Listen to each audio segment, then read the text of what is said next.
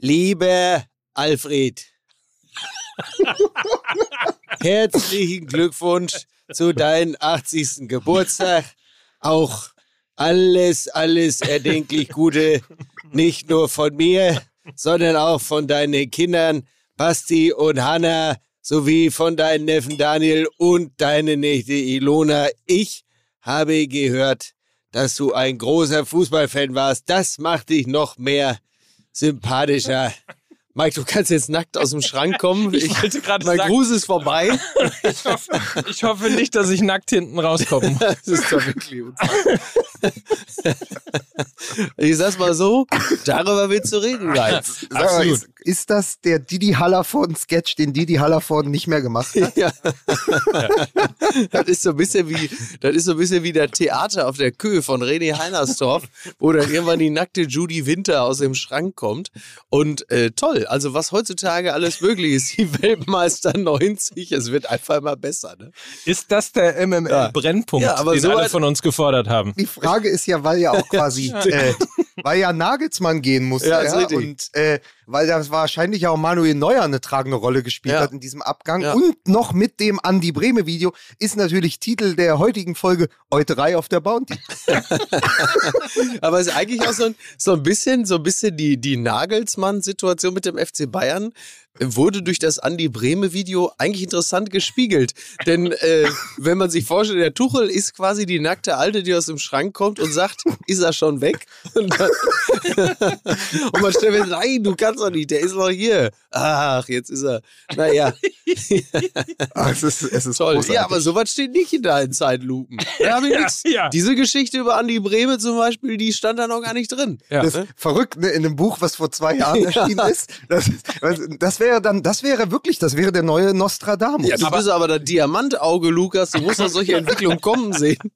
Aber wäre da, wär das nicht ein guter Anlass, noch ein zweites Zeitlupenbuch zu schreiben? aber Ja, wirklich. ja, ich, ich habe ja gerade äh, in einem Kapitel über Franz Beckenbauer geschrieben und da das hört natürlich auf mit der äh, Grußbotschaft von Andi Brehme mit Franz Beckenbauer. Die haben doch ein gemeinsames Foto Ja, ja. in die Welt geschickt Ja, von. Ich glaube, es war, es war sogar Heiligabend. Es war ein Weihnachtsgruß. das stimmt, das stimmt. Und das war schon äh, allein durch die Anwesenheit, ähm, die Gegenwart von Andi Brehme irgendwie nochmal eine, auf einer anderen Stufe Mhm. Deprimierend Ja, weil dieser, nochmal, dieser Satz aus dem, ähm, aus dem Dossier von Henning Susebach, mittlerweile von 2010, also auch schon 13 Jahre Ja. alt, äh, wo er ähm, Andi Brehme beobachtet auf diesem Legendenspiel. ja. Und der gegen einen jungen türkischen Gegenspieler immer wieder antrippelt. Und dann sagt er doch, schreibt er doch diesen Jahrhundertsatz, Andi Brehme versucht seit 20 Jahren dieses 1 zu 0 über die Zeit zu bringen. Fantastisch. Und jetzt sind es halt 33 Jahre. Und ich finde, Andi Brehme versucht seit 33 Jahren dieses 1 zu 0 über die Zeit zu bringen. Das ist auch die Überschrift für dieses Video. Ja, das ist allerdings wahr. Wo, wobei jetzt momentan, muss man sagen, da wurde überrascht noch mal jemand eingewechselt.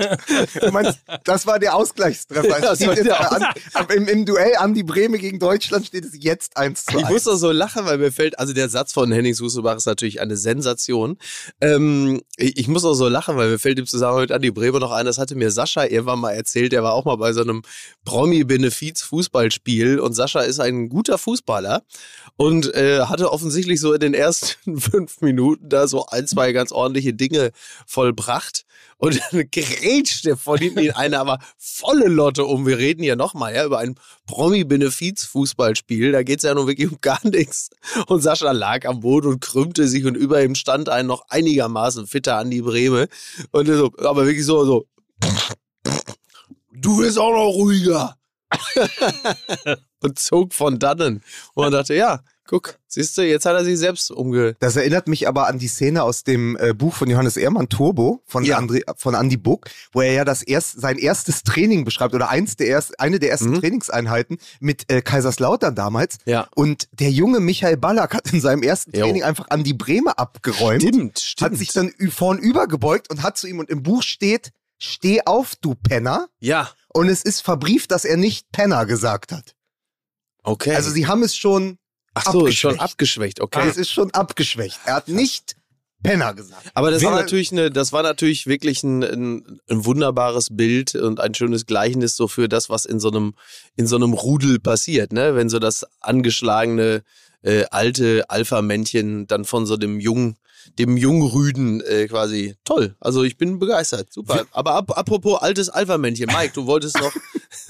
Ich wollte nur sagen, wer nicht weiß, worüber wir hier gerade reden, herzlich willkommen bei Fußball MML. Erschreckend viel um Fußball gegangen in den ersten Minuten. Ne? Also, ja, und ähm, für alle, die auch nicht wissen, was das mit dem Andi Breme Video auf sich hat, einfach mal googeln. Ja, unter dem Hashtag die göttliche Chlamydie werden sie dann äh, sehen, Und wichtig, wichtig ist, dass wenn man das dann leiter, weiterleitet und Freunden über WhatsApp oder Messenger oder was auch immer steht, man muss immer drunter schreiben, bitte bis zum Ende gucken. Ja, ja, ja. Das ist sehr wichtig. Ja, wirklich. Ja, ja, absolut. Wobei das natürlich völlig absurd ist, weil schon die ersten Minuten ist man, äh, die ersten Minuten, die ersten Sekunden ist man natürlich einfach fassungslos, man staunt da drauf, man ist begeistert ob dieser Textsicherheit, Ja. die man selbst so vor einem DSDS-Jurypult selten gesehen hat und äh, denkt, in dem Moment, wo du denkst, ach du Scheiße, ey, für 80 Euro hat er sich da eben für so einen Geburtstagsgruß mieten lassen, kommt dann plötzlich halt eben hinten raus die, äh, ja, weiß ich nicht. wer- Andi Breme gegen den Liebestöter Goikocea. Er wusste, er wusste alles, aber halten konnte er sie nicht. So. Ich würde sagen, wir Ja. sammeln uns mal so ein bisschen Okay. und äh, konzentrieren uns ganz kurz mal auf das Wesentliche. In einer Landesmedienanstalt irgendwo in Norddeutschland sitzen Heinz und Ingo und hören jetzt genau zu. Es geht um die scharfe Trennung von redaktionellem Inhalt und der Werbung. Und genau jetzt holen Lukas, Mike und Mickey die langen Messer hervor und machen einen tiefen, blutigen Schnitt. So, Heinz und Ingo, wir haben nämlich einen Tipp für euch. Herzlich willkommen zu Top of the Plops. So, Top of the Plots oder auch Hashtag OnlyFlens. Wir sind äh, bei unserem Partner der heutigen Sendung, nämlich der Flensburger Brauerei oder wie Freunde des Bieres sagen kurz Flens. Ja, so ist es. Ne? Ja. Also unsere, wir grüßen unsere Flans ne? und äh, schwärmen von einem Bier, das norddeutscher kaum sein könnte. Kantig, etwas wortkarg, sturmerprobt und sehr herzlich. Und das ist ja, also ich liebe äh, alleine die Haptik der Pulle. Ne? Das ist nicht nur der Bügelverschluss, dass man wenigstens mal einmal am Tag ein bisschen Freude hat, wenn es mal einmal so keck Genau das, so keck ploppt, sondern sie liegen halt auch verdammt gut in der Hand. Ja. Ne? Und die halten ohne Kronkorken äh, übrigens auch den Strand sauber. Ist vielleicht auch nicht ganz unwichtig. Ich krieg ja bei der Flensburger Flasche immer diese äh, Werner Beinhardt Fußballspiel zum Ja. Beginn des Films Vibes. Ne? Nur Ja. einmal in die, äh, in die Flasche geschaut, wie spät es ist, ne? Und dann ist Anstoß zwischen äh, Süderbraurup und Holzbein Kiel. Ja. Äh, das ist für mich auch immer diese Flensburger Blick, dieser Plop und dann Ja. diese, das ist einfach schön. Das, Das ist auch ist- eine kind weißt du, bei mir ist Flensburger ja auch eine Kindheitserinnerung. Nein, aber dass es so viele Anekdoten richtig. gibt, äh, das liegt natürlich daran, dass Flens schon seit 134 Jahren mit Bügelverschluss und markigem Plop zu bekommen ist Ja. und ähm, dementsprechend Man hergestellt schmeckt aus. ja auch die Küstengerste und das Ich Flensburger Wasser. Man merkt's doch auch, Ich oder? wollte es gerade sagen. Man merkt das auf jeden Fall. Absolut Qualität, Geschmack top, frisch, klar und geradlinig wie der Norden eben selbst. Ja, ich hab richtig Bock, jetzt schon noch ein Bier zu saufen. Wir haben jetzt äh, 9 Uhr äh, 15. So, danke. Beste Journalistenzeit. So was von. Flens.de ist die Website. Ähm, dort findet ihr auch den Flens Finder auf flens.de, damit ihr äh, kurz mal checken könnt in eurer Region, wo gibt's eigentlich dieses fantastische Bier? Ja. Geht auf flens.de, findet den Flens Finder und dann geht das sowas Und von. wie viel Flansen muss ich trinken, dass ich mir die Geburtstagsgrüße merken kann? Für den, für den Daniel und die nächste Ilona. Also, liest es nach, probiert es und ähm, vertraut einfach mal auf uns. Es ist lecker. Heinz und Ingo lächeln zufrieden in ihrem grauen Anstaltsbüro. Denn sie haben zwar die Schlacht gewonnen, aber was jetzt kommt, liegt nicht mehr in ihrer Kontrolle. Denn hier endet die Werbung. Kann man wirklich so ein bisschen, ein bisschen plötzlich jetzt, ne? Dass sie endete, Ja. ja? So, ja. Vor allen Dingen, weil wir diesmal auch so schnell waren. Ne? Ja. Also da haben wir einfach wirklich mal komprimiert in äh, vielleicht nicht 60 Sekunden, aber ich würde mal sagen 90 Sekunden gefühlt. Ist das schon der Tuchel-Effekt, Mike? Das ist die Frage, ne? Dass Ja. wir jetzt schon schneller geworden sind. Bevor wir darüber reden, äh, Ja. müssen wir natürlich über das wichtigste Sportereignis äh, der letzten Tage und Wochen reden, darüber, wo alle wirklich gebannt mit dabei waren und mitgefiebert haben und gesagt haben, ja, ich warte darauf, dass Fußball MML darüber redet. Deutschland gegen Peru, das Länderspiel. Mmh, Ach, das wird super. Fantastisch. Musik bitte.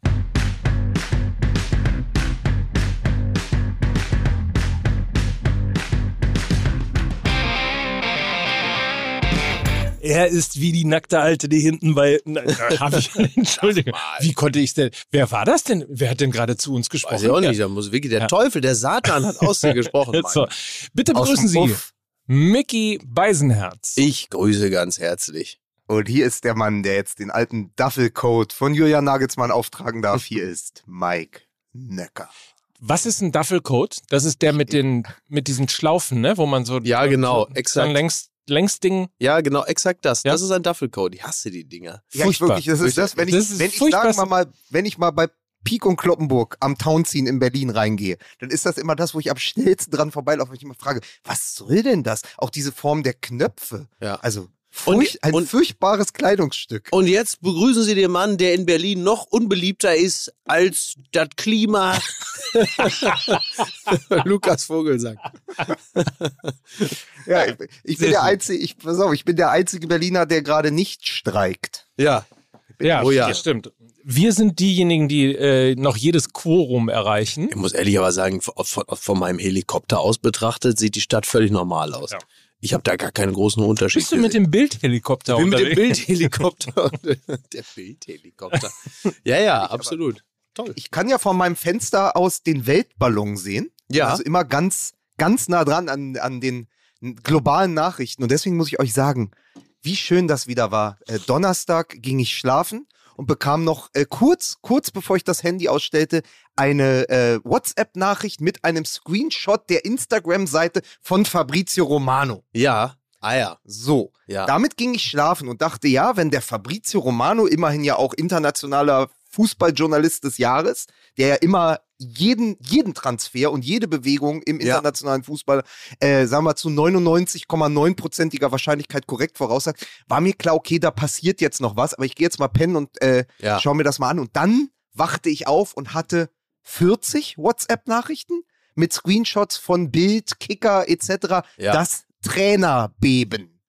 Also ich bin in einer anderen Welt schlafen gegangen, als wo ich, als ich der ich dann aufgewacht bin. Ja, ich, ich für meinen Teil, ich hatte an dem Donnerstag ähm, bereits die äh, Apokalypse-Folge aufgenommen. Die habe ich ein bisschen vorgezogen, weil ich abends noch essen gehen wollte.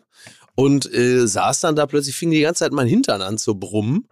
Und dann äh, zogen plötzlich alle irgendwie am Tisch so langsam ihre Handys hervor. Mhm. Und weil da war wohl irgendwas los. Und also, da gibt's aber was? Nee. Gibt's aber was? Nee. So, und dann hieß es plötzlich, Nagelsmann ist gefeuert. Das kam ja wirklich ein wenig überraschend, auch Ja. für ihn. Er, er kam ja gerade mehr oder weniger vom Wedeln, äh, von der Piste und, und hat gesagt, pass mal auf, Lena, äh, wir können hier noch was bleiben. Äh, ich muss gar nicht so schnell zurück, wie ich dachte. Wie gut es nochmal geschneit hat in den Alpen, ne? Oder? Muss man Finde auch ich sagen. auch, ja, Ja. absolut. absolut. Übrigens, Fa Fabrizio Romano, für die, die ihn nicht kennen, dieser Mann ist, du hast es gerade gesagt, Sportjournalist des Jahres geworden. Das hatte Lukas ist gesagt. so- ich wüsste sowas gar Entschuldigung. nicht. äh, Sportjournalist des Jahres, Lukas hat es gesagt, äh, geworden. Der ist so top informiert. Es war auch derjenige, der vermeldet hat, dass Mickys Bruder wieder zurück äh, zur Spielvereinigung. Das ist absolut richtig. Ja. Äh, das ist richtig. Diego Simeone ist wieder äh, Co-Trainer bei der Spielvereinigung Erkenschwick. Danke, dass du es gesagt Ja, hast, Mike, gerne. weil viele unserer Fans haben natürlich gesagt, halt, Moment, ja, sicher, Nagelsmann, Tuchel, Andi Brehme, alles gut und schön. Aber was geht denn jetzt in Erkenschwick? Danke, äh, Mike. So ist es. Mein Bruder ist wieder in Charge. Also, es ist alles wieder, es ist alles wieder in Ordnung. Vielleicht fangen wir doch mal an, jetzt mal wirklich Die über Dinge zu ordnen. ähm, Julian Nagelsmann, den FC Bayern, Thomas Tuchel und alles andere zu reden. Aber immer wenn, immer wenn jemand vom FC Bayern Skilaufen geht, dann ist entweder das Schienbein gebrochen oder das Herz. Oder- Also es ist, da muss man einfach sagen. ja, oder Ja. die Karriere. Ja. So. Ja, Knick, dann hat man es halt entweder das Schienbeinknick oder die Karriere. Ja. Ja. Bergverbot für Bayern-Personal. Genau. Ist Das ist der Bergfluch. Das ist ein interessanter äh, kausaler Zusammenhang. Ne? Bayerns Pistenfluch. Naja, Ja. aber fang, fangen wir doch mal an. Überleg doch mal, du bist Julian Nagelsmann, du packst äh, deine Muss ich mich dafür ein. umziehen? Äh, oder Ja, kann ich ich mich dir so da rein Genau, versetzen? Method, Method Acting mit Mickey Beisenherz. Stell dir vor, du bist Julian Nagelsmann. Ja. Du verlierst gegen Leverkusen am Sonntag. Ja. Dann fährst du in einen Kurzurlaub, weil ja Länderspielpause ist, um den ganzen Wahnsinn der vergangenen Wochen und allen Diskussionen mal so ein bisschen den Rücken zu kehren, vielleicht mal zwei, drei Tage Ja. Distanz zwischen dich und diesem Verein zu bringen und dann mit neuen Kräften aus der Länderspielpause ins Topspiel, Ja. das du nun mal als Tabellenzweiter bestreiten musst, weil die Dinge nun mal so liegen. Und dann bist du da, Abfahrt, bisschen Après-Ski, bisschen Kamin und denkst an nichts Böses. Und irgendwann erfährst du dann ja erst aus dem Internet, Ja, ja. eben weil Fabrizio Romano das als erster wusste, noch, noch vor den, äh, wie sagt man, Qualitätsmedien. Mhm. Und du erfährst es nicht von Salihamidzic oder Kahn, sondern die rufen dich dann direkt Zähneknirschen an und sagen, ja, du, wir haben mit dem Thomas telefoniert, der Thomas hat zugesagt, äh, hiermit entlassen wir dich. Das ist auch nicht so richtig geil. das ist richtig. Ja. Auch nicht so richtig professionell, ne? Also ja. pa- da habe ich, also ich würde mal sagen, Nagelsmann erst zu entlassen, wenn man Tuchel sicher hat, ist extrem professionell. Das Absolut. würde ich Ja, das so- hilft. So, Nagelsmann zu entlassen Ja. und Tuchel ist noch in der Schwebe und geht dann doch zu Real, wäre ja auch eine Pointe in der äh, doch jetzt seit Jahren andauernden Trainerposse des FC Bayern. Also wäre nur ein weiteres Kapitel gewesen. So haben sie sich natürlich diesmal vergewissert. Sie haben, also Salihamidzic hat es ja, glaube ich, im Doppelpass erzählt, ähm, angerufen, Tuchel ging ran, Was willst hat du? gesagt, was willst du? und dann hat Salihamidzic gesagt, äh, wenn du keinen Bock hast, kann ich auch wieder auflegen. Also das war auch sehr professionell, dieses Gespräch. War das so, Aber- ja? Ja? Ja, ja, also so hat er es zumindest erzählt. Was willst du? was willst du ja? Wenn du keinen Bock hast, kann ich direkt wieder auflegen. Ja. Also das ist so, da ist so, kann, kann man sich aber zwischen Brazzo und Tuchel auch irgendwie so vorstellen. Da weiß so. man jetzt schon, dass die Zusammenarbeit richtig jetzt- laufen ja, wird. sagen, Also klingt da jetzt ist schon- wirklich jetzt schon. Also es jetzt ist erstmal professionell gemacht, ist du sozusagen, überleg dir, und wir sagen ja immer hier, überleg mal, es wäre ein Unternehmen, oder der FC Bayern ist ja auch ein Unternehmen, dann brauchst du natürlich erstmal einen neuen Chefcoach, bevor du den anderen entlässt. Natürlich ist es aber in der gesamten Kommunikation mit einem Trainer, den du für knapp 25 Millionen geholt hast, dem du einen Fünfjahresvertrag gegeben hast, dem du gesagt hast, pass auf, der kann sich hier entwickeln, der ist ja noch jung, wir geben dem Zeit. Äh, äh, der Heiner, der Präsident des FC Bayern, ähm, ehemalig Adidas, hat ja vor kurzem, oder was war vor nicht mal zehn Tagen, hat er doch noch in einem Interview gesagt, wir vertrauen ihm voll und ganz, wir stehen hinter Julian Nagelsmann. Und dann sägst du ihn ohne sein Wissen ab und sagst dann hier, wir stellen dich vor veränderte Tatsachen, kannst deine Koffer packen, kannst noch mal zur Sebener Straße kommen, äh, die ganzen Kisten mitnehmen, auf Wiedersehen, Thomas Tuchel ist ab jetzt Bayern-Trainer. Ja, aber der, da war der FC Bayern äh, mit, mit Thomas Tuchel, der relativ kurzfristig dann auf dem Markt verfügbar so, war so ein bisschen wie Chico am Ende eines ausgedehnten Shopping-Erlebnisses am Wochenende, wo er sich so sagte, so, ich habe jetzt, äh, weiß ich nicht, was sagt Chico dann so, 500.000 verbraten für so ein paar äh, Balenciaga Jogginghosen und ich habe mir ja jetzt auch 42 Daunenjacken gekauft und jetzt ist aber langsam gut und dann geht er so an dem letzten Laden vorbei und dann steht da aber bei Gucci ist da nochmal so eine Daunenjacke so mit äh, Pailletten besetzt. Und da- Die brauche ich jetzt doch noch. Und dann hat er sämtlichen Verstand verloren. Und so war es beim FC Bayern auch. Die haben sich eigentlich vernunfthalber gesagt, so, wir machen das jetzt mit dem Nagelsmann, bringen wir jetzt ganz in Ruhe zu Ende die Saison. Wir haben das Vertrauen ausgesprochen. Wir sind ja auch noch in allen drei Wettbewerben. Ah, Tuchel ist frei. Oh Gott. Schmeiß den, schmeiß den Idioten raus. Wir holen uns Tuchel. Naja, und so das- war's dann. Ja, das, das ist ja die richtige Spekulation, ne? Also wäre Julian Nagelsmann noch Bayern-Trainer aktuell, wenn Thomas Tuchel nicht auf dem Markt Er gewesen wäre wäre? es, er wäre Ja, es auf jeden. Fall. Sie hätten das durchgeschleppt. Sie haben sich ja in der Champions League ja auch hervorragend geschlagen. Sie haben acht Spiele gewonnen. Also besser kannst du es nicht machen. Nur, ich kann das ja aus der Perspektive des FC Bayern ja sogar nachvollziehen, dass sie sagen, ey, nochmal können wir uns so eine Scheiße nicht erlauben, dass Tuchel auf dem Markt ist und wir verpflichten den nicht. Wir müssen jetzt, also ich verstehe, ich kann das, na, was ich verstehe, ich kann es nach, ich kann diesen Gedankengang nachvollziehen, dass sie da einfach total nervös geworden sind und gesagt haben, okay, das ist jetzt once in a lifetime, wir müssen das jetzt machen. Ja, aber wir haben doch Tuchel, hat die Schnauze jetzt, Nagelsmann, der fliegt jetzt, wir brauchen Tuchel, Tuchel, der kann uns aus diesem Loch Weil rausholen. sie, weil sie natürlich das Szenario aus dem Sommer 2018 verhindern, Naja, eben. wo sie so lange gezögert haben. Genau. Holen wir Tuchel jetzt oder nicht? Was, passt das? Also genau wie dieses Zögern bei Klopp etc. Also immer dieses, Genau. passt das jetzt hundertprozentig? Ist der Tuchel, der ja immer auch noch der Thomas Tuchel unter dem Eindruck des Abgangs beim BVB war Ja. und noch nicht der Paris- und London-Tuchel, der ja jetzt erst geworden ist, Passt das? Sollten wir das machen? Können wir uns als FC Bayern einen Thomas Tuchel, einen, einen Taktikfanatiker, können wir uns den in der Weise leisten? Ist der Bayern-like? Da haben sie so lange gezögert und als sie sich dann entschieden hatten, hatte er in Paris unterschrieben. Genau. Und dann kam Nico Kovac und damit fing ja erst die ganze Kovac-Geschichte an. Man kann natürlich Ja. sagen, sehr gut für den FC Bayern, weil durch Kovac wurde ja überhaupt erst Hansi Flick möglich und dadurch ja auch diese Sechs-Titel-Saison. Ja. Aber es war natürlich ein Riesenfehler, den Brazzo unbedingt vermeiden wollte, dass man ihm sagt, du hast zweimal die Möglichkeit gehabt, den, einen der besten Trainer der Welt zu verpflichten. Ja. Der war zweimal auf dem Markt und du hast es nicht geschafft. Und da wurden sie dann, glaube ich, unruhig. Und dann tat natürlich diese Niederlage gegen Leverkusen ihr Übriges, weil da hatten sie dann zumindest einen vordergründigen Grund. Ja, ich glaube, sie waren möglicherweise tief in ihrem Inneren fast ein bisschen dankbar für diesen erneuten Dämpfer, dass man es vor sich selber auch besser rechtfertigen konnte, dass äh, sie Nagelsmann freistellen, dass sie sagen konnten, naja, die Entwicklung in der Liga war ja nun wirklich alles andere als überzeugend, äh, bevor man aus einer Situation herauskommt, dass sie da irgendwie glanzvoll gegen Leverkusen gewonnen hätten und gerade eben noch Paris abgefertigt haben. So konnte man sagen, also ja, sicher, wir dürfen uns, also wir dürfen uns von dem Ergebnis gegen Paris nicht blenden lassen. Und so äh, kam es dann, also klar, also es ist, es ist nachvollziehbar, Tuchel zu holen in dieser Situation. Vielleicht muss man sogar fast sagen, man muss es machen. Kann man ja auch sagen. Also Mhm. man könnte ja theoretisch, wir könnten ja theoretisch auch äh, ein paar Spieltage weiter feststellen, dass der FC Bayern äh, nicht nur die 10 Punkte auf Dortmund gelassen hat, sondern es äh, derer 15 mittlerweile sind. Und wären natürlich die Ersten, die sagen, ja, warum hat man nicht Tuchel geholt in dem Moment, als die Möglichkeit bestanden hat und diese Situation wieder an sich vorbeiziehen lassen.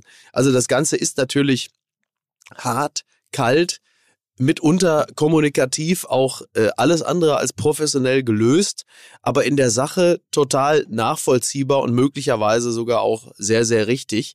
Es ist auf der anderen Seite aber auch das Eingeständnis äh, einer, einer, eines relativ teuren Missverständnisses, denn der hat ja nun einfach mal über 20 Millionen gekostet. Und jetzt, Journalistenfloskel, das geht natürlich mit Brazzo nach Hause.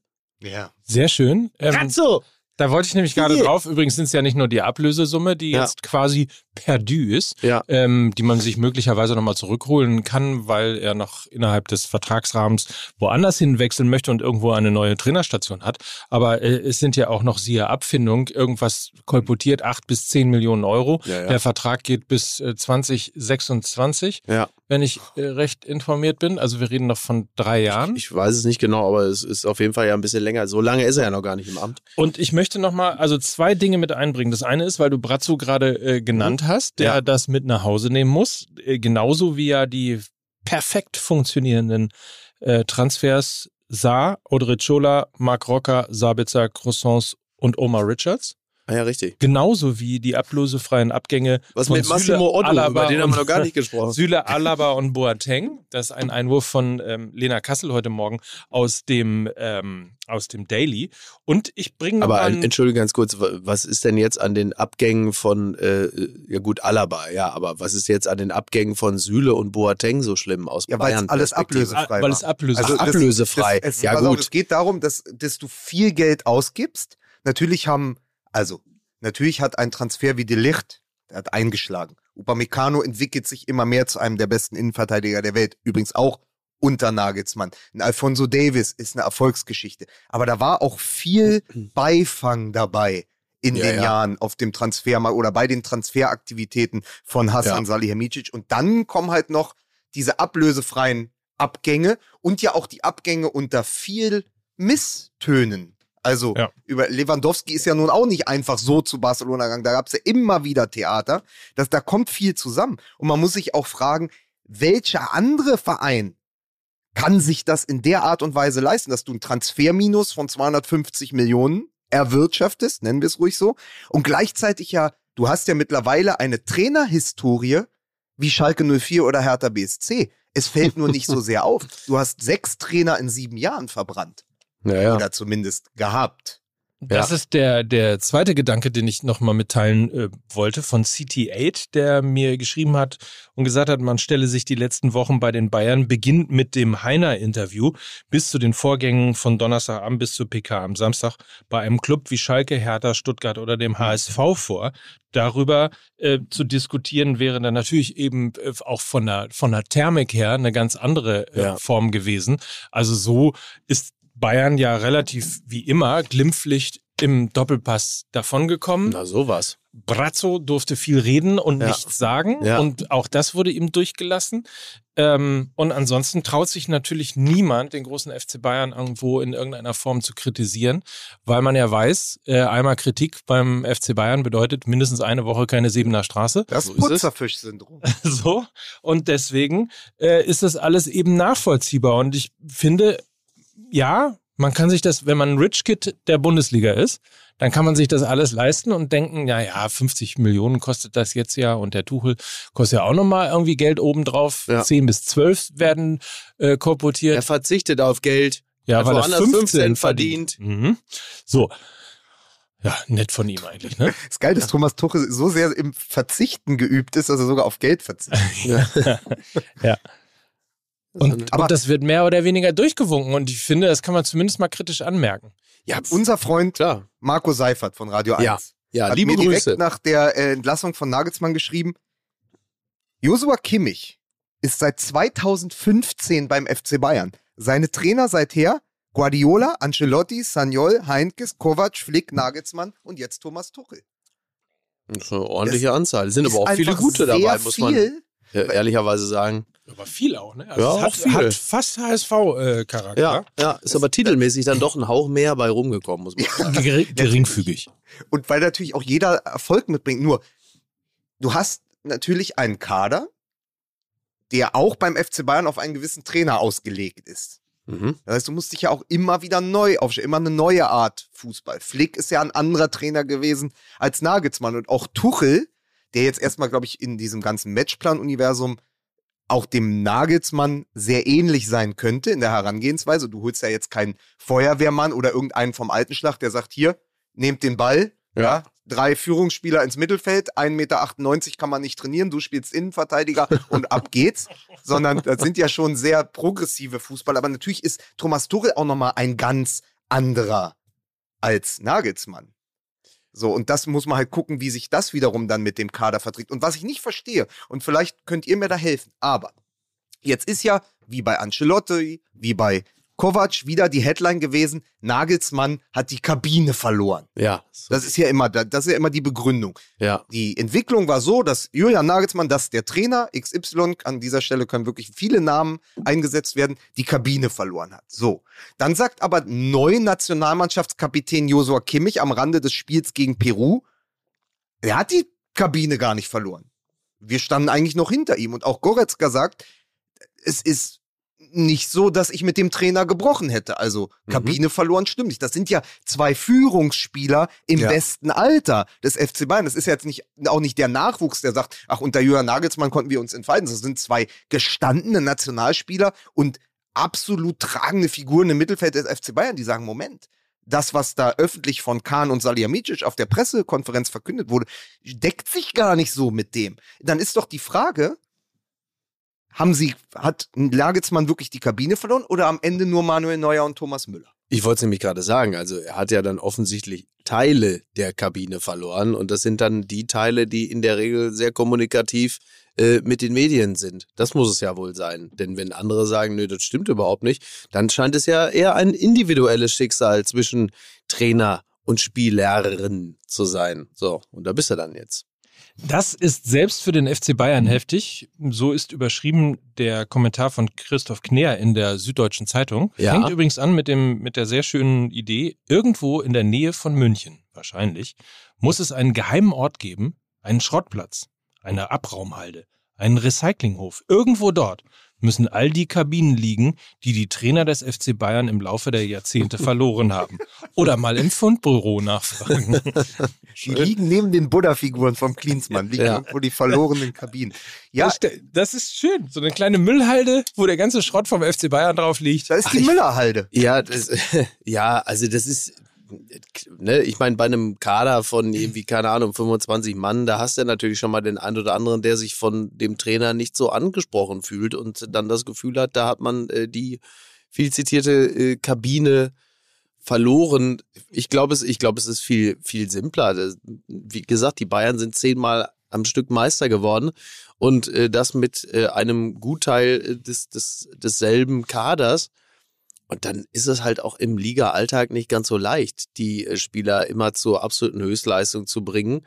Und das ist Nagelsmann offensichtlich weniger gelungen als seinen Vorgängern, die aber da vorher auch weniger Meister geworden sind und zumindest noch die Chance mit der Mannschaft hatten, das zehnte, die zehnte Meisterschaft am Stück zu holen. Das war vielleicht so das letzte Reizende im Ligabetrieb, aber nachdem die zehnte Meisterschaft am Stück auch geholt worden ist, ist es echt nicht mehr so ganz so leicht, die Leute jetzt zu pushen und zu sagen, so jetzt machen wir die 15 voll. Da ist also nur noch in der Champions League eigentlich wirklich so ein bisschen Spannung rauszukitzeln und das wäre womöglich auch anderen Trainern so gegangen. Ich weiß gar nicht, ob das jetzt eine individuelle charakterliche Fehlleistung von Nagelsmann ist, die Spieler, die Kabine nicht dahin geprügelt zu haben, dass sie richtig geil drauf sind, zum elften Mal am Stück Meister zu werden. Die holen ja jetzt alles raus, was, was so schiefgelaufen ist. Ne? Ja. Villarreal aus der letzten Saison, Ja, ja. Ähm, Borussia Mönchengladbach im DFB-Pokal. Ja. Also jetzt wird ihm sozusagen vorgeworfen, dass er nur Meister geworden ist Genau. und dass man jetzt auf dem Weg zum Triple Ja. das Gefühl hat, ich meine, wir haben letzte Woche, wir haben letzte Woche noch hier im Podcast gesessen und ich habe gesagt, ich habe eher ein, ein Triple-Gefühl Mhm. bei Bayern München äh, als, als ein, ein titelloses Ja, äh, Jahr. ja. Also schon, schon Ja, irre, ja. wie au- auch das nochmal irre, wie schnell das letztlich kippt. Also mit dem, Ja, ja. mit dem Wind sozusagen nach äh, dem Spiel gegen Paris äh, ist alles gut. Mhm. Dann spielst du einmal ähm, gegen Leverkusen, gewinnst nicht, verlierst die Tabellenführung und plötzlich wird alles in Frage gestellt, was du vorher auch Genau. Weil, weil dir genau das aber, hast. weil Ja. genau das aber gebrodelt hat, weil natürlich diese Saison, die du gerade angesprochen hast, seine erste eine Riesenhypothek war. Du holst Nagelsmann als neuen Bayern-Trainer. Und wie ja in vielen Kommentaren zu lesen war, diese Meisterschaft ist ja in der Vereinssatzung verankert.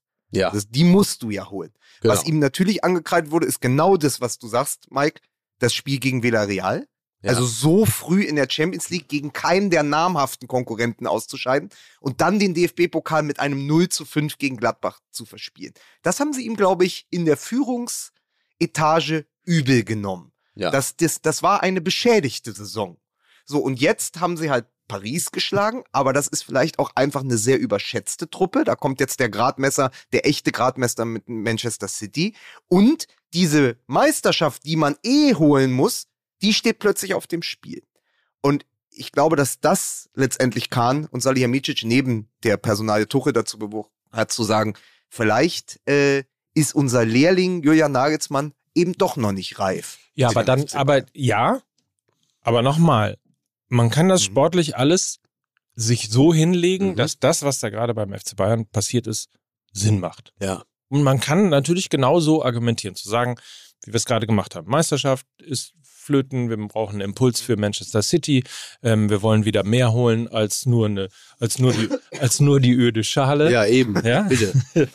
So, das verstehe ich alles. Was ich aber eben nicht verstehe, ist, dass diese, ich meine, die, Kammer, die Kommunikation, und darüber haben wir schon total oft gesprochen beim FC Bayern, ist so unfassbar amateurhaft. Ja, ja, das, ist der absolute Wahnsinn. Man wünscht sich, wenn man sich äh, Hassan Salihamidzic anguckt, man wünscht sich dem mal irgendwie zu Weihnachten oder zum Geburtstag mal ein Rhetorikseminar zu Lieber Brazzo, ich grüße dich ganz herzlich zu, zu deinem 50. Geburtstag, auch von deinem Freund Uli und Karl. Wer bitte? Da muss ich übrigens auch noch mal was dazu sagen. Was Ja. für eine Unverschämtheit, ja. Also du bestellst dir bei einem äh, ja doch älter gewordenen und nicht unbedingt äh, technisch äh, äh, Native äh, Ja. Tech- Technik, wie heißt das Native? Native, was meinst du Native, denn? ja hier so einem der Ach so, Tech-Nerd. Also er ist kein So, Tech-Nerd. genau. Ne? Ist jetzt kein Digital Bestellst Native. aber dir- gut, aber gut, Mike, dass ein du, Video. gut, dass du Salihamidzic einen Rhetorikkurs und ja, sehr gut, ne? Ich weiß, absolut. Perfekt. Ja. Und dann kriege ich auch meine Ass irgendwann bestimmt mal weg. Äh, Nein, Mike, Also, ich finde, die machen dich zurück zum Thema. und zeichnen dich aus. zurück zum Thema. Man bestellt ein Geburtstagsvideo für Opa Ja. mit 80. Ja. Ja. Alfred. Dann macht er das. Ja. Opa Alfred mit 80. Und dann ist man so ein Schwein und schickt dieses Video, von dem André Brehme sicherlich nicht gewusst hat, dass hinten raus äh, seine Freundin, Frau oder wie auch immer irgendwie halb Woher nackt da sollte rumläuft. Andi Bremes auch wissen? Er hat es ja mit seinem Telefon aufgenommen. Und dann schickt man das in die Welt herein, Ja. hinaus, ist übrigens natürlich die größte Schweinerei. das, die es- ja, die es gibt. selbstverständlich, aber das Das kommt direkt hinter dem Penis-Video von Max Kruse. Das ist Untersicht Ernsthaft? TV ist das. ja. Äh, ernsthaft, das ist eine völlige Sauerei. Ja, also gut, wer immer aber das getan andererseits, hat, ja. schäm dich. Ja, das ist richtig. Aber andererseits, du kriegst natürlich eine Weltsensation für gerade mal 80 Euro, ne? Muss man auch mal sagen. Ja, Ne? stimmt auch wieder. Ja, eben. Ähm, Aber- zurück zum aber- Thema. Das Thema ist doch Brazzo. diese völlige Fehlkommunikation des FC Bayern, wie Mike sagt. Die könnte sich ja auch gar kein anderer Verein und wirklich im Wortsinne leisten. Ja. Das wäre ja gar nicht möglich, wenn du nicht dieses, diesen Puffer des Festgeldkontos hättest, wären ja die ganzen, diese ganzen nicht ablösen, dann die doch ablösen, dann jetzt wieder irgendwelche Abfindungen. Das wäre ja gar nicht möglich. Aber eigentlich ist mit dem CEO Oliver Kahn und Salihamidzic in gewisser Weise der FC Hollywood wieder eingekehrt. Ja, der, der, der Kahn, weißt du was, der ist ja ein bisschen zu beschäftigt mit seiner Bauerei da von der Villa auf, äh, auf Mallorca. Ja. Verstehst du? Ja. Immer hier durch die Gegend laufen mit der Sonnenbrille wie Heino in der Spätphase, ne? Und immer gucken hier, hui, hui, was macht hier meine Villa, anstatt mal ein bisschen auf das Kerngeschäft konzentrieren, verstehst du? Da wäre das nämlich alle nicht passiert. Aber wahrscheinlich ist Kahn, wahrscheinlich übernimmt Kahn gerade die alte äh, Villa von Boris Becker, wo Jesus Bruder Bauchi noch drin ist. Ja, jetzt ist das Arschloch wieder da drin. Jetzt, ah. Guck mal, da vorne winkt er schon aus dem Fensterladen. ähm, na, ist wirklich interessant, aber wie gesagt, die, die ne, Gier frisst Hirn. Und in dem Falle ähm, sind sie selber wahrscheinlich davon überzeugt gewesen, ja, wir machen das jetzt mit Nagelsmann. Wahrscheinlich wären sie über die Saison nicht hinaus mit ihm weitergegangen. Das glaube ich schon. Aber dann war halt einfach dieser verdammte Tuchel da. Und dann war man so irgendwie. Das ist so wie Peter Maffay, der hat vor ein paar Jahren äh, ähm, hat, ich habe geheiratet. Es war Liebe. Und Sekunden später, nach der Hochzeit auf Mallorca mit seiner Frau, war er plötzlich mit einer anderen zusammen. Ich konnte nicht anders. Ich habe ja auf mein Herz gehört. Und so war das auch. Die waren, im Grunde haben sie den Nagelsmann nochmal geheiratet. Ja. Zu sagen, ja, es ist Liebe, wir haben unser Gelübde nochmal bestätigt. Und Sekunden später sagen sie plötzlich, ja, äh, das war so, wie, es gibt doch diesen äh, Robbie Williams Song, ne? I love you, baby. But face it, she's Madonna. Den gibt's doch den Song, wo der Ja. seiner Frau quasi sagt, also ich lieb dich zwar, aber guck mal da vorne, also sorry, das äh, ist Madonna, das musste ich machen. Ja. Und äh, in diesem Bild ist quasi Thomas Tuchel Madonna. Ja. Und für Body Transformation sind beide ja nun bekannt. Ist der FC Bayern, oh, ist der FC Bayern äh, möglicherweise der Peter Maffay unter den Fußballvereinen? Genau. Und da sagt mal einer, es gibt keine Kleinen mehr im Fußball. Ne? Da haben die Tabaloga Rasa gemacht. Ja, alles klar. Ja. Oh, mein Freund. ja, so sieht Äh, das aber- nämlich aus. Aber muss man, aber muss man Nagelsmann nicht zumindest, wenn man darüber redet, ist ein Trainer Bayern-like, äh, ankreiden, dass er doch zu oft die Pointe um der Pointe wegen gemacht hat. Er hat ja keinen Fußball-Podcast, sondern er führt einen Fußballverein. Ja. Und dass er halt trotzdem, und das ist so der, das ist so das Geschmäckle, was bleibt oder was finde ich auch an ihm haftet, dass er eben als, wenn er sozusagen der Lehrling ist, ja, der zum FC Bayern kommt, Ja. man gesteht ihm das zu. Viel gelernt hat er nicht, hatte man so das Gefühl. Also Nagelsmann ist keiner, der sich hinterfragt und dann ändert. Also einen Lernprozess gab es nicht. Und dann natürlich das große Ding, wenn wir schon darüber sprechen, hat er die Kabine verloren oder nicht. Man hat ja immer das Gefühl, bei Erfolgen, also im Moment des Sieges, war es immer der Trainer, immer die Taktik, immer die neue Idee, die dafür gesorgt hat, dass diese Mannschaft gewonnen hat. Wenn sie dann aber verloren haben, wenn es so Niederlagen gab, wie gegen Gladbach oder zu, zuletzt Leverkusen, immer wieder diese kleinen Momente, wo er dann gesagt hat, ja, die haben aber die Spieler und auf die Mannschaft gezeigt hat, was man auf keinen Fall machen darf beim FC Bayern, auf die Mannschaft gezeigt gesagt hat, ja, die setzen meine Ideen nicht richtig um. Und das darfst du als Bayern-Trainer nicht. Wenn es halt schief geht, sitzt du mit im Boot und dann stellst du dich mit breiter Brust vor die Mannschaft und kriegst halt den ganzen Scheiße, äh, kriegst den ganzen Scheiße Sturm ab, aber nimmst das hin. Also als Trainer zu sagen, in Erfolgsfällen bin ich der Erfolgsfaktor. Aber wenn es schief geht, war es die Mannschaft. Das ist halt eine ganz, ganz schlechte Mischung. Und das muss man, muss er sich, glaube ich, ankreiden lassen. Ja, da, da, da, da wird er dann vermutlich auch eine steile Lernkurve hinlegen, ne? so in der, äh, in der Analyse dessen, was da schiefgelaufen ist. Das kannst du übrigens dir nicht nur als äh, Bayern-Trainer nicht erlauben, das kannst du dir auch als Trainer anderer Vereine nicht erlauben, dass du, ähm, dass du den Erfolg dann, das, nennt man, das ist dann wieder der Rehagel-Komplex, ne? Okay? dass man das sehr stark auf sich bezieht dann. Aber können wir denn einen Haken daran machen, dass der FC Bayern zukünftig, glaube ich, kein Projekt Trainer mehr holen wird. um zu überlegen, ob man nicht in der Lage ist, sich seinen Trainer quasi zu schnitzen oder selber auszubilden. Ja. Ja, aber ich habe ich hab zuerst gedacht, als es eben auch darum ging, ja, der ähm, Nagelsmann ist ja kein Menschenfänger, so wie es Heinkes oder Flick waren. Ja, Oder Tuchel. Ja, genau. Und das war genau, danke. Das war genau das so. hinaus. Und dann holst du Thomas Tuchel. Da habe ich erst laut gelacht, weil ich dachte, eigentlich hat er ja, ihm, ihm haftet ja ein ganz ähnliches Etikett an. Thomas Tuchel, wie dem Nagelsmann. Eher unnahbar, eher äh, viel, viel Technik und Taktik, aber irgendwie nicht so richtig mit viel Empathie und äh, Einfühlungsvermögen ausgestattet. Ja. Aber, und das spricht wieder für Tuchel, der ist ja gereift. Also sagen wir mal vor zehn Jahren, der ist ja 14 Jahre älter als Julian Nagelsmann, wird in diesem August, am 29. August, am gleichen Tag wie ich Geburtstag habe, wird er 50. Thomas Tuchel wird 50, der ist 14 Jahre älter als Julian Nagelsmann. Man muss ja sagen, der ist einfach gereift in Paris, wo er jemanden wie Neymar kontrollieren musste, in äh, London, wo er die Champions League gewonnen hat, im Finale gegen Manchester City. Ich, glaub, ich, es, ich glaube, es kommt ein anderer Thomas Tuchel in die Bundesliga zurück, als der, der sie verlassen hat damals bei BVB. Und das spricht für ihn als Bayern. Ja, absolut. Davon, davon ist auszugehen. Ne? Es kursiert ja dieses äh, legendäre Video aus Mainz, ne? wo er da den Spieler anschreit. Sean Parker. Sean, Sean. Sean Parker, ja, du weißt es natürlich wieder, das Ja. ist so klar, ähm, wo er den Spieler anschreit und sagt, hier nochmal und noch ein Trick und noch ein Trick, das nervt uns, das nervt uns alle, irgendwie, du tust nichts für die Spielst Mannschaft. nur für dich. Spielst nur für dich, spielst nur für dich, nicht, nicht ein Ball für die Mannschaft, nicht ein Ball, also wirklich tickt komplett durch. Das Geile ist ja auch, du hörst ja die ganze Zeit die Kameras klicken, klack, klack, klack, klack, klack, klack, klack, klack, klack. Das ist dem komplett egal. Vielleicht ist es ihm sogar sehr recht, dass man ihn dabei gerade filmt und zeigt, wie sehr er auch in der Lage ist, Einzelne anzuzählen, wenn sie nicht für das Kollektiv arbeiten. Das ist schon, äh, das ist schon interessant, aber viele andere sagen, ja, das war mal Tuchel, aber der hat sich gewandelt, der ist viel netter geworden, der ist jetzt äh, ein Menschenfänger. Und das ist ja auch durchaus möglich. Also man weiß ja zum Beispiel von Jupp Heynckes, der hatte allerdings, sagen wir mal, mit dem zeitlichen Abstand von 20 Jahren nochmal eine starke charakterliche Wandlung durchgemacht, dass er wesentlich zugänglicher war, dass er nicht mehr der harte Hund war, dass er nicht mehr so unnahbar war, sondern er war plötzlich, er war, er war ein Streichler, er war ein Menschenstreichler, ja, sicherlich. Er hat sie, die Charaktere hat er sich äh, genommen, sicherlich, er hat sie gestreichelt. Und das erwarten wir von Tuchel auch. Also ich bin, ich bin ja bekennender äh, Tuchel-Fan. Ja, ja. Das ist, das ist Stimmt, ja ach, jetzt geht die Scheiße wieder los. Das ist ja der, ähm, bei dem ich das Gefühl habe, Borussia Dortmund hätte zwei Schalen mehr im, in der Vitrine, Ja, wenn ja. er Trainer geblieben wäre.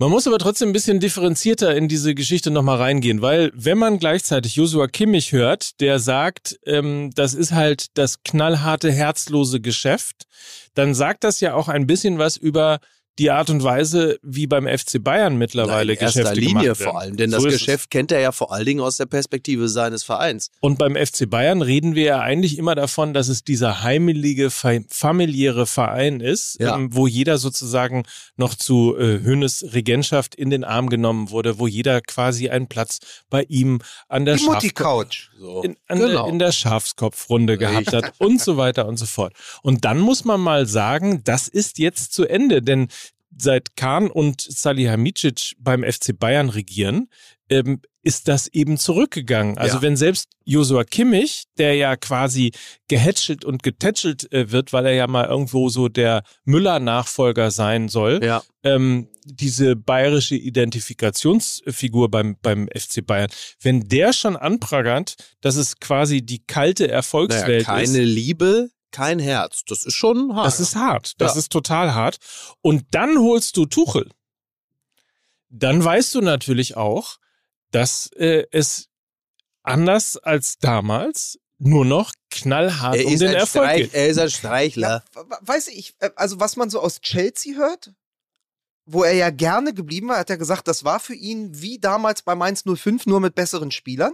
Ja. Was ich ein fantastisches Zitat finde. Der wollte ja nicht weg. Der ist Ja. ja, ein Bauernopfer der neuen Eigner aus den USA geworden. Ja. Also Tuchel ist, glaube ich, weicher geworden, weil auch diese ganzen, ähm, Zuschreibungen, diese Klischees, die ihn ja verfolgen. Wir haben es ja, Ja. wirklich auch, wir haben ja wirklich auch jede abgespeckte Sau da durchs Dorf getrieben, was diese ganzen Kohlenhydrate, Geschichte und makrobiotische Ernährung und so angeht, haben wir Weißt, wirklich auch Tuchel hat die Kantine verloren. Ne? Ja, genau. Ja, genau, das ist ja der Gag. Aber ich glaube, das wird dem nicht gerecht, weil äh, dieses 2017 Borussia Dortmund, 2023 äh, FC Bayern, da ist eine Entwicklung dazwischen. Also der ist ja viel gelassener geworden.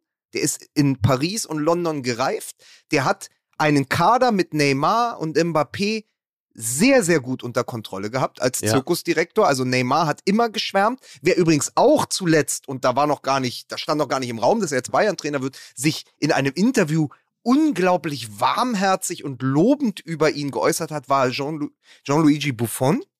Buffon hat im, äh, in einem Interview gesagt, dass der schlauste, einer der schlauesten Menschen, den er je begegnet ist, Thomas Tuchel. Ja. Also da hat sich ja auch viel gewandelt. Und ich glaube, dass jemand, der mit Neymar und Mbappé gut klarkommt und da noch eine menschliche Wärme aufbaut, auch durchaus Thomas Müller und Josua Kimmich unter Kontrolle bekommt. Das ich und auch. Mit denen eine Ja, gute ja, ja. Ebene findet. Das glaube ich auch. Die Frage ist halt, äh, ob er Kahn und äh, Salihamidzic unter Kontrolle bekommt, beziehungsweise umgekehrt, ob sie in der Lage sind. Und das ist ja immer der Bruch gewesen, Mhm. wenn plötzlich eben die Führung angefangen hat, ihm reinzureden.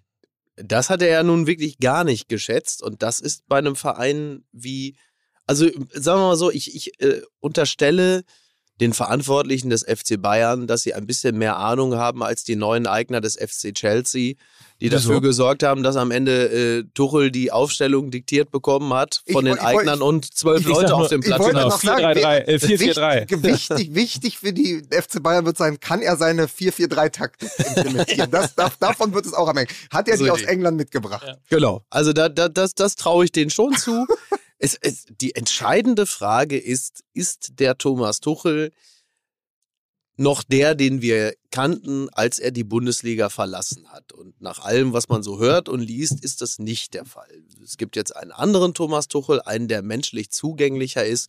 Und das ist natürlich eine absolute Waffe, denn der, der, der taktische Sachverstand von Thomas Tuchel, der war ja nun schon immer herausragend. Was, woran es ihm immer gemangelt hatte, war die menschliche Wärme, äh, der, der Code, einzelne Spieler auf menschlicher Ebene anzusprechen. Wenn der das jetzt auch noch hat, ach du Scheiße. Aus Borussensicht, äh, übrigens aus Borussensicht, das würde ich gerne noch anfügen, da haben wir auch schon ein paar Mal drüber gesprochen, habe ich natürlich im Strahl gekotzt, weil das für uns, also für uns BVB-Fans, Klammer auf, der ich ja noch bin, Komma, stand jetzt, Klammer zu, ist das natürlich ähm, immer der Wunsch gewesen, dass sie sich mit Nagelsmann komplett durch die Saison schleppen. Und jetzt haben sie Tuchel und das bedeutet faktisch, die lassen jetzt noch zwei Punkte bis zum Ende der Saison und werden höchstwahrscheinlich auch das Spitzenspiel. Naja, wobei, wir werden es sehen, aber die Chancen sind aus Dortmunder Perspektive äh, nicht besser geworden, was die Meisterschaft angeht, die unter Nagelsmann für mich eine sehr realistische Option gewesen ist. Das ist richtig. Das ist wir ja halten das- übrigens fest, weil wir müssen jetzt noch mal ganz kurz ganz- hier das Ganze unterbrechen. Was möchtest du denn sagen? Kurz, ich will den letzten Gedanken noch mitnehmen. Mhm. Für alle Münchner, ja? Kann es sein, dass jetzt am Ende vor dem Heimspiel gegen Man City Pep Guardiola und Thomas Tuchel wieder im Schuhmann sitzen und ihre Taktiken für das jeweilige, für die jeweilige Mannschaft mit Salzstreuern nachstellen? Darum geht es ja eigentlich. Das ist ja sozusagen, das ist ja das Comeback der beiden. Die werden ja aufeinandertreffen in München. Darauf freue ich mich. Also mal im Schumann dann vorbeigucken am Abend des, vor dem Spiel gegen Man City. Pep Guardiola, Thomas Tuchel Mhm. und die Salzstreuer. Das ist das Ehrlich. Bild, was bleiben wird. Ja, und dann kommt irgendwann von rechts, kommt Karl Lauterbahn und sagt, also das kann ich Ihnen sagen, nehmen Sie mal, gibt so einen Salzstreuer her, also das ist ja ganz gefährlich. Übrigens, Julian Nagelsmann, das wissen wir als Fachleute, wenn Julian Nagelsmann eine Kabine verloren hat, dann regelmäßig die Umkleidekabine. Ja. Ähm, das ist, äh, das war äh, stets verheerend, was Ja. wir damit ansehen mussten. Und, und deswegen haben wir jetzt fantastische Verbraucherinformationen speziell für euch und für Julian Nagelsmann. Für ihr. Für,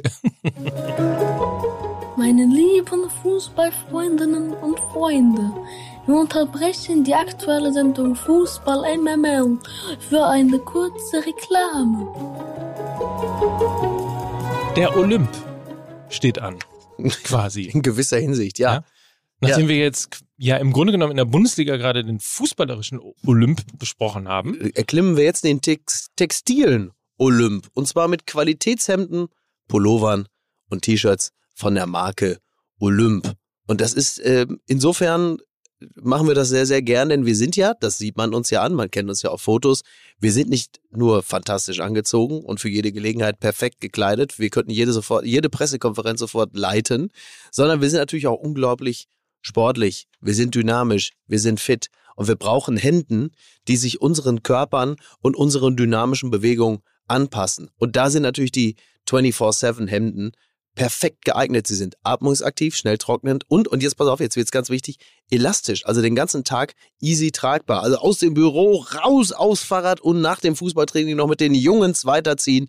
Das 24-7-Hemd, das bringt dich perfekt gestylt zu jedem anders. Man kennt ja diese Bilder, diese unwürdigen Bilder von irgendwelchen Leuten, äh, so Karl-Josef Laumann-mäßig, wenn es dann irgendwie heißt, pass mal auf, Karl, du musst heute noch mal aus dem Haus, zieh dir noch mal das gute Hemd an, du hast hier noch eine Pressekonferenz zu leiten, weil wir irgendwie wieder eine riesen Inzidenz haben, was weiß ich, im Kreis, weiß mal, keine Ahnung, und dann steckt er sich das Hemd so in der Buchse oder so halb gar, so kacke. Jetzt äh, habe ich mich einen Schritt bewegt, jetzt habe ich mich nochmal nach der Schuhe gebückt, jetzt hängt mir das Hemd hinten schon wieder so halb aus der Buchse raus, vorne der Zipfel, da ist eine Kacke mit diesen Hemden. Dann hast du dann diese Wulste am Bauch, dann hängt dir halb raus und das sieht beschissen aus. Und all das, all das hat man mit dem Olymphemd nämlich überhaupt nicht. Und genau deswegen gibt es nämlich auch verschiedene Schnittformen von super schlank bis super komfortabel. Ja. Wer nämlich einmal die richtige Schnittform gefunden hat, kann ohne lästiges Anprobieren immer wieder zugreifen. Dazu gibt es noch Climate Control Funktion. Ja. Das ist äh, super im Sommer. Ja. Das mag man jetzt vielleicht noch nicht schätzen, aber im Sommer ist man dann eben immer noch angenehm kühl gekleidet. Siehst du, und das hast du nämlich zum Beispiel, das ist auch Teil äh, des Grundes, warum das mit diesem Klimaentscheid nicht funktioniert hat, weil natürlich ganz viele Männer gestern gesagt haben, pass mal auf, Marion, lass mich in Ruhe mit deinem äh, Volksentscheid, mit dem Klimaentscheid, das brauche ich nicht. Mein Hemd hat Climate Control Funktion. So. mehr brauche ich ja wohl nicht. Aber das ist aber auch eine extrem hemdsärmelige Herangehensweise. Das muss man auch wiederum sagen, ja. Und es gibt verschiedene Schnittformen. Das ist vielleicht nicht unerheblich noch zu erwähnen. Von super schlank bis super komfortabel. Und Das wer habe ich doch einmal. gerade gesagt. Hast du das Aber gesagt? das macht doch nichts, War Mike. gedanklich. Äh, sag's doch nochmal. Aber du hast mich nicht überzeugt. Du hast mich Er nicht schlägt überzeugt. dich doch nur mit deinen eigenen Waffen. Eben. Ja, wer einmal die richtige Schnittform gefunden hat, Ja. Olymp.com. Olymp übrigens ein Familienunternehmen mit Verantwortungsbewusstsein. Deuter, deutscher Marktführer für Herrenhemden. Einfach mal nachgucken. Olymp.com. Übrigens kriegt ihr 10 Euro, wenn ihr euch für den Newsletter anmeldet. Bekommt ihr also einen Gutschein. Lustlos kann man das 10 sagen. Wie geil ist das denn? 10 Euro äh, anmelden für den Newsletter, ist aber der Hammer. So, Gutschein, ne? Ja. So, und dann haben wir noch eine Geschichte in eigener Sache. Wir wollen euch nämlich besser kennenlernen und euch die Chance geben, uns Feedback zu geben. Ihr hört ja Woche für Woche unser Format. Dabei wissen wir gar nicht so genau, wer ihr eigentlich seid und was euch interessiert. Und das wollen wir ändern. Wir haben eine Umfrage vorbereitet, in der ihr uns kurz erzählen könnt, wer ihr seid, wofür ihr euch interessiert und was ihr euch für dieses Format wünschen würdet. Was habt ihr davon? Je besser wir euch kennen, desto besser können wir unseren Podcast an eure Bedürfnisse ausrichten. Ihr tauscht also fünf bis zehn Minuten eurer Zeit gegen viele Stunden noch bessere Unterhaltung. Wenn, wenn ein Podcast dafür berühmt ist, dass er sich nach den Bedürfnissen der Hörer richtet, dann ist es doch Fußball. das ist Welt. da kann ich nur sagen, das ist Marfo, ihr Mofos. Jetzt, äh, So. äh, Lukas, du hättest sehen müssen, was Mike dabei für eine Handbewegung gemacht hat. Also er für noch mehr. Der hatte so einen Schwung, Schwung im Arm. Das war irgendwo zwischen dem sehr, sehr späten James Last und dem Typen in der Kabine von dem Autoscooter, wo ich am Wochenende auf dem Hamburger Dom war. Also klasse, wenn da jetzt nicht gleich noch Hello Africa von Dr. Alban mod- anmoderiert wird, dann ist wirklich. Ja. Ihr kriegt einen Umfragelink natürlich, den findet ihr in den Show Notes auf Instagram und auf fußballmml.de. Ja, und wenn ihr da schon seid auf der Seite, meldet euch mal bei unserem Newsletter an, ey. Dann kriegt ihr von Mike auch persönlich von, jeder kriegt von Mike einen Zehner. Liebe Fußballfreunde, der Reklameskorpion hat wieder zugebissen und ich gebe zurück ins Studio. Also, eins noch. Wir haben uns ja nun lang und breit jetzt über das Thema Nagelsmann und den etwas würdelosen Abschied von ihm unterhalten. Dabei lag die Lösung natürlich so nahe. Wenn man doch Julian Nagelsmann über seine Demission als Bayern-Trainer hätte informieren wollen und das auf stilvolle und hochklassige Art und Weise. Da hätte man ihm natürlich einfach ein Video geschickt. Liebe Julian, ich grüße Aber das dich war ja da und ich gratuliere dir von Herzen zu deiner frische Frührente. Alter, Es gratulieren ebenfalls. Ja, bitte. aber, aber da siehst du, das war eben auch, auch das Video kam zu spät für die Bayern. Und noch Ja. eine Nachricht kam übrigens zu spät. Ja. Sandro Wagner schmeißt in Unterhaching hin. Jo, Hätte man ein bisschen länger gewartet, das stimmt. hätte man im Ja. Sommer mit Sandro Wagner als Trainer in die Aber- nächste Saison gehen können. Ja, aber dann jetzt, hätte man was ärgern die Projekt. sich beim FC Bayern? Ah, jetzt Ja. haben wir den Tuchel, weißt du, überleg mal, jetzt haben wir den Tuchel, ah, der Sandro, hätte er das nicht eine Woche vorher, hätte er das nicht mal eine Woche vorher bekannt geben können, seinen Abschied bei Unterhaching. Ich meine, es Ja. auch, ne, was da alles, was in München alles vor der Haustür kreucht und fleucht. Kann Ja. man wirklich sagen, ja. Das wäre das nächste Projekt gewesen. Aber äh, nichtsdestotrotz, also wir haben gerade gelernt, ähm, Thomas Tuchel, er äh, ging als Fremder und kam als Freund, So, mehr oder weniger. Ja. Äh, bei Mesut Özil ist es ja umgekehrt gewesen. ja. Mhm. Und auf speziellen Wunsch von unserem Freund Lukas Vogelsang wollen Mhm. wir jetzt nochmal zwei bis drei, vier, fünf, sechs Minuten darauf Ja, machen wir nicht so lang. Du weißt, äh, Hendrik hat das Omelett schon aufgesetzt. Ne? Wir wollen es jetzt auch nicht um übertreiben. einmal die Karriere von Mesut Özil zu würdigen. Der soll die Hymne singen. oh, Entschuldige bitte kurz. Ich Ja, ich bin, ich bin ein bisschen drauf, drauf gekommen, weil wir hatten ja schon aufgezeichnet, wie das so oft ist. Ähm, Ja. Diesmal, also wirklich aber auch früh genug, damit man uns das ganze Nagelsmann-Ding nicht anlasten kann. Aber kurz Genau. nachdem wir aufgezeichnet hat, glaube ich, am nächsten Tag oder so, wurde verkündet, Mesut Özil, glaube ich, gerade mal 36 Jahre alt, beendet seine Karriere. Und ich glaube, nur Insider hätten dir jetzt sofort ähm, auf den Kopf zu sagen können, wo er zuletzt gespielt hat. Ja. Ähm, die Karriere war gefühlt irgendwie schon beendet. Er hat auf jeden Fall zuletzt nur noch auf der, glaube ich, auf der Bank gesessen und äh, sich sehr, sehr im Abseits rumgetrieben, also im, im toten Winkel des Weltfußballs. Aber die erste Reaktion, die ich gesehen hatte, war ähm, von Lena, von Lena Kassel, die geschrieben hat, der beste Zehner, den Deutschland je hatte. Und da dachte ich, das ist doch mal eine, das ist doch mal eine kühne These, in der wir, die ja auch schon in den 90ern Fußball geschaut haben und teilweise sogar in den 80ern, mal drüber reden können. Also welchen Stellenwert hatte Mesut Özil jetzt mal fernab, mhm. fernab des Fotos mit Erdogan und Ja. fernab der ganzen Hymnendebatte und dieses doch dann auch unrühmlichen Abschieds aus der Nationalmannschaft. Aber welche Bedeutung für euch hatte Mesut Özil tatsächlich, der ja äh, in seiner Hochphase wirklich einer der besten Spieler der Welt war? Welche Bedeutung? Ja, naja, also man hatte natürlich immer ein gewisses ambival ambivalentes Verhältnis zu ihm, deshalb ähm, nicht, nicht wegen der Dinge abseits des Platzes, das war mir weitestgehend wurscht, sondern ähm, weil er natürlich so dieser typische äh, hochveranlagte Spieler ist, der die Schultern immer so ein bisschen hängen lässt. Also man hat äh, leider, vielleicht ist es auch mein persönlich, leider vergesse ich dann auch zu schnell die totalen Highlights und sehe dann zu sehr, das, äh, was mir negativ aufstößt, dass in Situationen, wo es doch bitte mal äh, es zu kämpfen gilt, dass auch Ösel nicht derjenige war, der dann so, wie, wie man also bis in alle Ewigkeit Stefan Effenberg vergottet, der dann sagt, so jetzt grätsch ihm mal einen um und die echten Kerle und jetzt bis zur Mittellinie und nicht weiter. Das hatte Ösel ja ein wenig gefehlt. Also diese hängenden Schultern, die hat man auch immer ein wenig vor sich. Aber wenn man versucht, einigermaßen äh, sachlich auf das Ganze zu blicken, äh, dann äh, war das natürlich ein absoluter Weltklasse-Fußballer und jemand, der auf seiner Position als, als Zehner ähm, die, die goldenen Jahre des deutschen Fußballs ähm, mit begründet hat und maßgeblich geprägt hat. Also von seiner Klasse haben wir in Deutschland auf dieser Position äh, davor und danach äh, lange keinen gesehen. Er ist ja der einzige Fußballer der Welt, der ein eigenes Emoji hat. So. Nämlich das, Aber pass auf, da passt das wunderbare Zitat von Joachim Löw dazu, der gesagt hat, Mesut ist der einzige Spieler, der auch hinten Augen hat.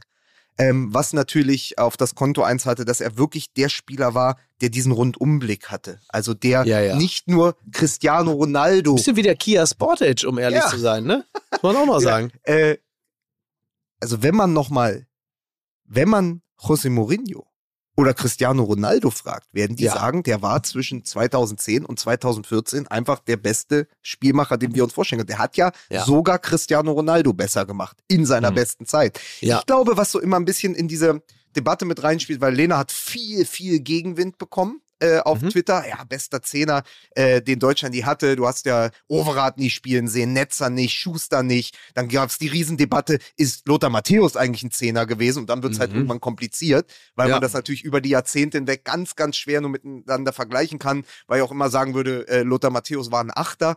Aber ähm, Mesut Özil war halt das ganz Besondere, nur bleibt halt am Ende, vor allem weil er so lange in La Liga gespielt hat, in Spanien und dann ja bei Arsenal, das bekommt ja so der Ja, ja. Durchschnittsfan gar nicht mit.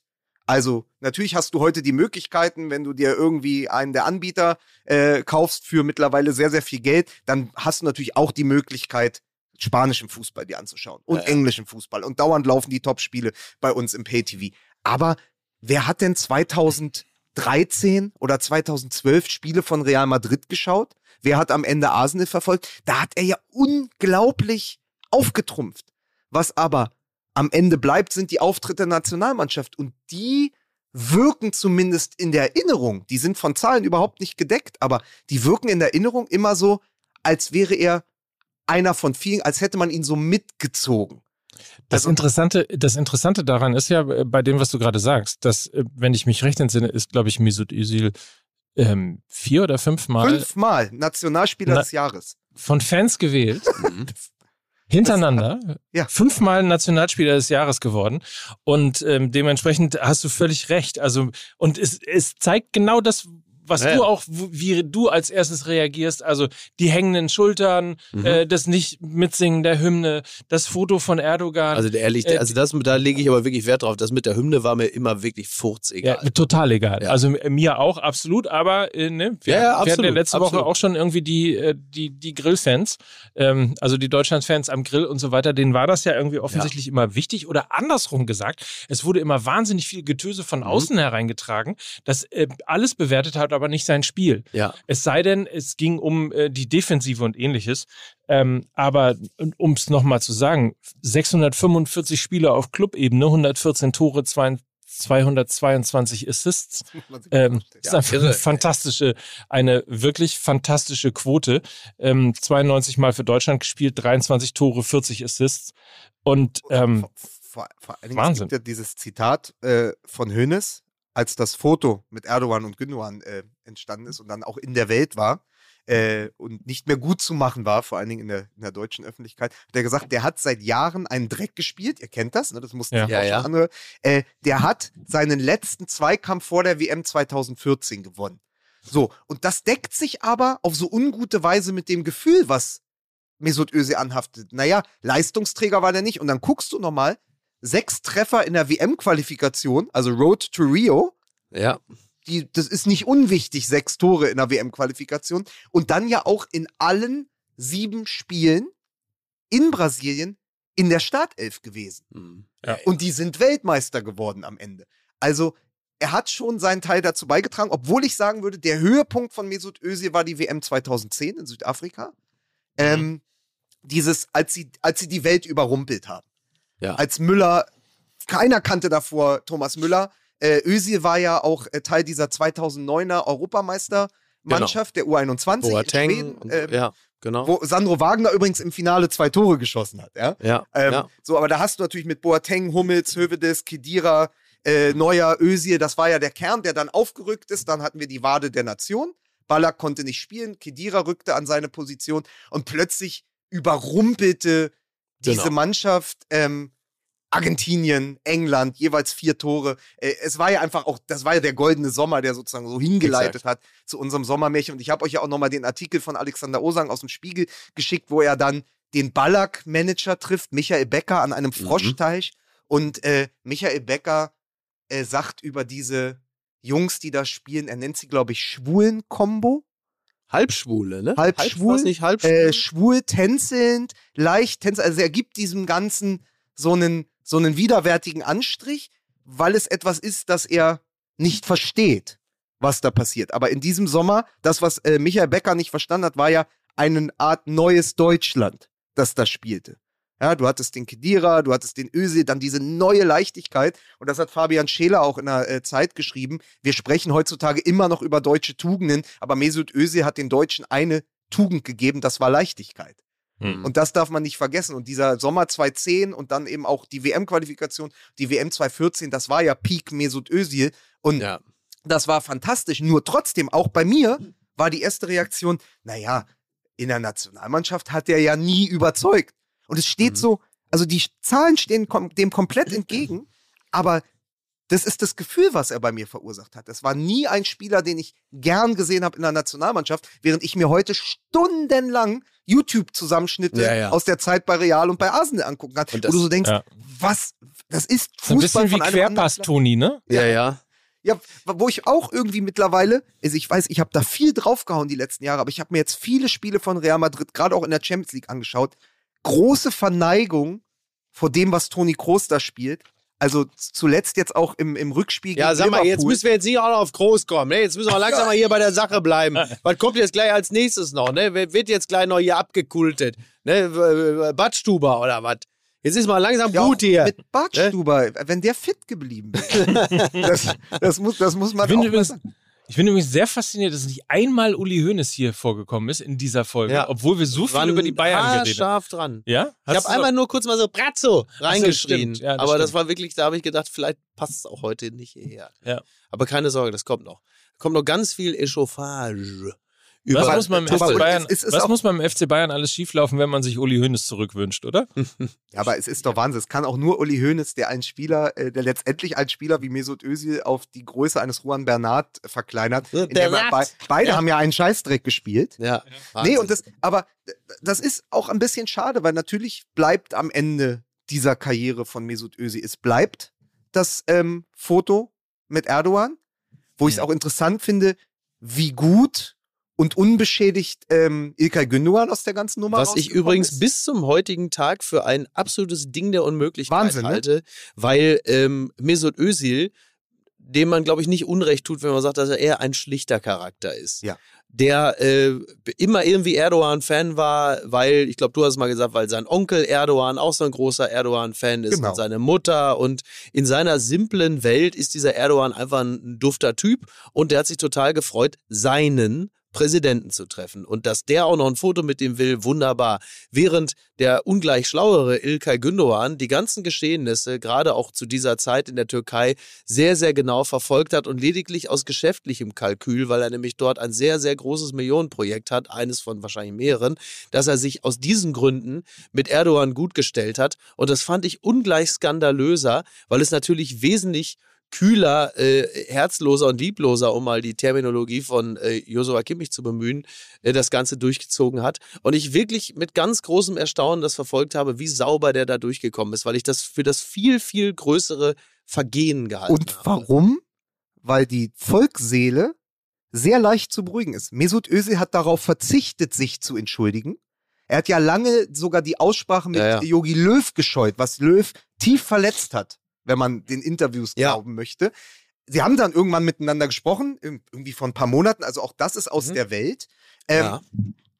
Gündogan hat sich ja sofort entschuldigt. Also dieser Reflex, Ja. ich tue etwas, also ich habe ein Foto vor Weil der ich ein absolut reines Gewissen Genau, habe. im, was war das? Im Mai vor der WM. Ich weiß Ja, noch, ja. wie wir zusammensaßen und über dieses Foto gesprochen haben, eine ganze Sendung lang.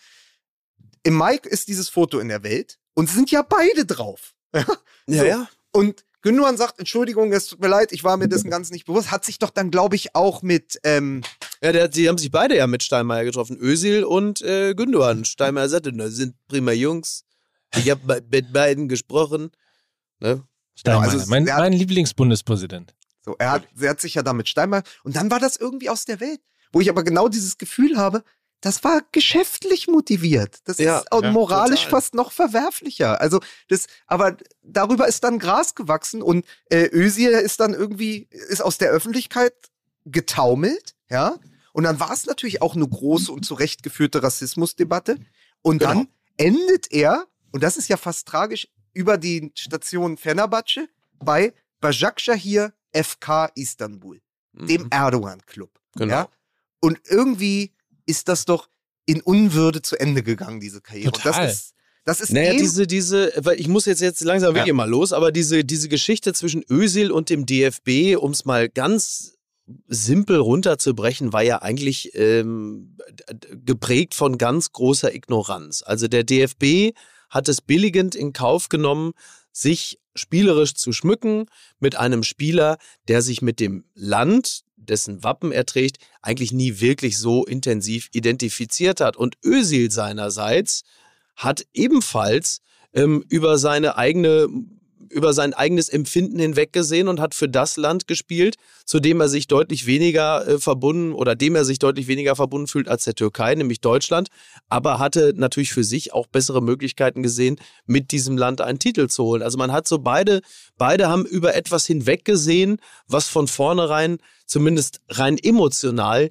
nie wirklich gepasst hat. Und als die ganze Scheiße am Dampfen war, als die sportlichen Leistungen ausblieben, also als alles irgendwie nicht mehr lief, es für Özil individuell nicht mehr lief und den, für den DFB generell nicht mehr, da hat man plötzlich festgestellt, das stimmt ja hier gar nicht, der bekennt sich nicht zu unseren Werten, während Özil wiederum gesagt hat, naja, ich habe hier äh, ausschließlich quasi mich mit äh, Rassismus auseinanderzusetzen. Und da haben beide sich, also sie haben natürlich, also das Thema Rassismus stimmt ja auch, das ist ja nicht falsch, ne? der soll die Hymne singen und all das, was damit zu tun hat.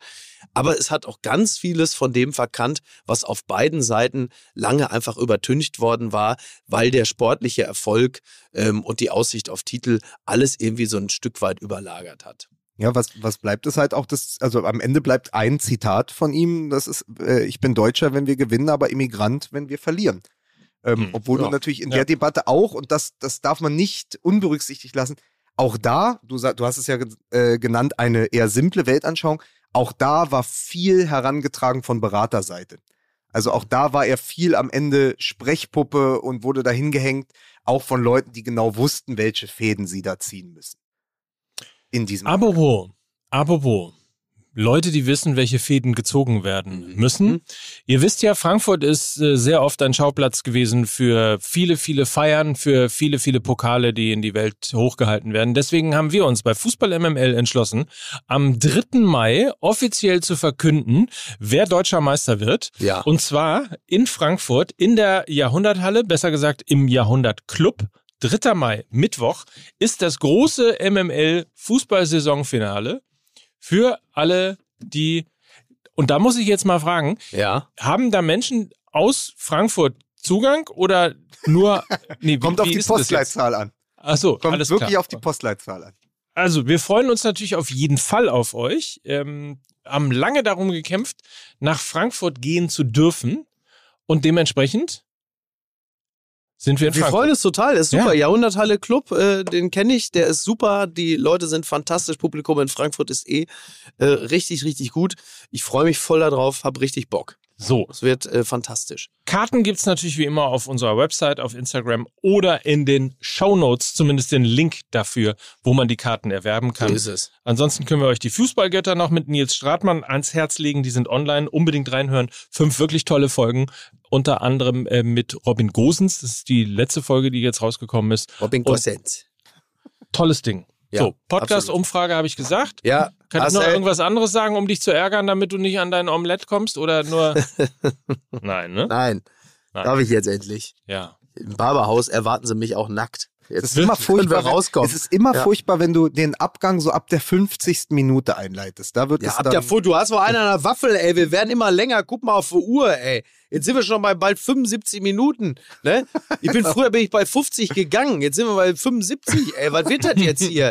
Ne? Ja, ist alles das gesagt. Ist, das ist, das, ist das französische Modell. Wir haben ohne Abstimmung Ja, beschlossen, äh, dass du länger arbeiten musst. Ja, genau, ja, exakt. Und äh, ich habe auch schon, äh, ich, und draußen brennen auch schon die Autos. Allerdings nur in meinem Falle, weil ich immer diese alten Scheißkarren fahre, die sich dann einfach selbst entflammen. So, jetzt ist Schluss hier. So, in diesem Sinne, So, gehabt euch wohl, wie man so schön sagt. Habt eine schöne Woche. ja, ja. Ja? Ja, sicher. Ja, sicher, Ja, wollen wir mal doch. gucken, was noch alles so passiert. Wird ja jetzt wahrscheinlich gleich irgendwelche Breaking News geben. Sobald hier die Stopptaste gedrückt wurde, passiert irgendwas. Tuchel kommt doch nicht oder so. Wir hören uns auf jeden Fall zum Topspiel wieder. Also nach dem Topspiel, besser gesagt. Das werden wir nämlich alles besprechen. In diesem Sinne, tschüss Lukas, bis dann.